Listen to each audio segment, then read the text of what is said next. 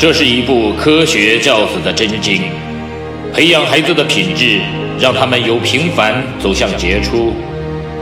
这是一份成功人生的向导，熏陶孩子的灵魂，让他们由普通变得卓越。即日起，小明说道与您一起走进犹太人的家庭教育，透过百余个经典的犹太故事，品读到蕴含着无穷哲理与智慧的教育箴言与心得，从而帮助孩子创造属于自己的美好人生。嗨，大家好，我是小明说到的小明。今天和大家一起来说到的这个话题叫做“多走几步就会成功”。犹太人有这么一句格言，格言的内容是：“罗马不是一天建成的。”犹太人哈同1872年来到中国上海谋生，当时的他24岁，年轻力壮，但身上除了穿着以外几乎一无所有。他立志来到中国赚钱发财。但自己一无资本，而无专业知识和技术。他决心从一个立足点开始，因自己长得身材魁梧，在一家洋行找了份看门的工作。要换别人呢，是肯定不愿意干的，因为自己相貌堂堂、年轻高大，却屈从于当站门雇员。而哈同却不那么想，他认为看门赚来的钱是一种报酬，没有丢脸和失身份的感觉。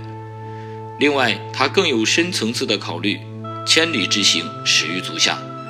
在这份工作上找到个立足之点，今后通过自己的努力奋斗，积蓄力量，最后终于要找到能赚更多钱的路子。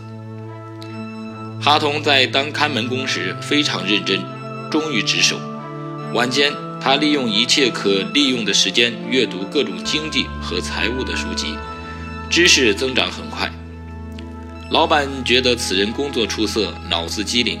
便把他调到业务部当办事员。哈同一如既往工作业绩不错，逐步被提升为行务员、大班等职位。这时他的收入大为增加了。早怀壮志的他并没有因此而知足，他认为自己的创业时机到了。一九零一年，他找理由离开了打工的岗位，自己开始独立经营商行。哈同自己的商行取名为哈同洋行。为了赚取更多的钱，以经营洋货买卖为主。他看到洋货在中国市场上的竞争品并不是那么多，消费者难以货比三家，因此他的经营获得了高额的利润。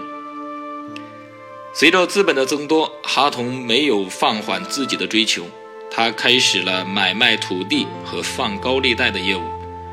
他买入的土地往往从一些急于等用钱的人手里获得。所以他把价钱压得很低，卖主不得不就范。接着，他将低价买入的土地租给别人造屋，到一定年限后收回，这样连房产也归他所有了。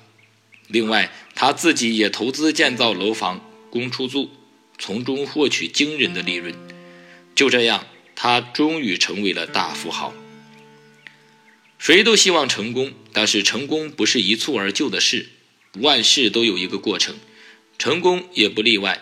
所以，最好的成功方法就是脚踏实地、循序渐进。我是小明，感谢你的聆听。订阅小明说道，每天都可以收到精彩的故事分享。谢谢大家，再见。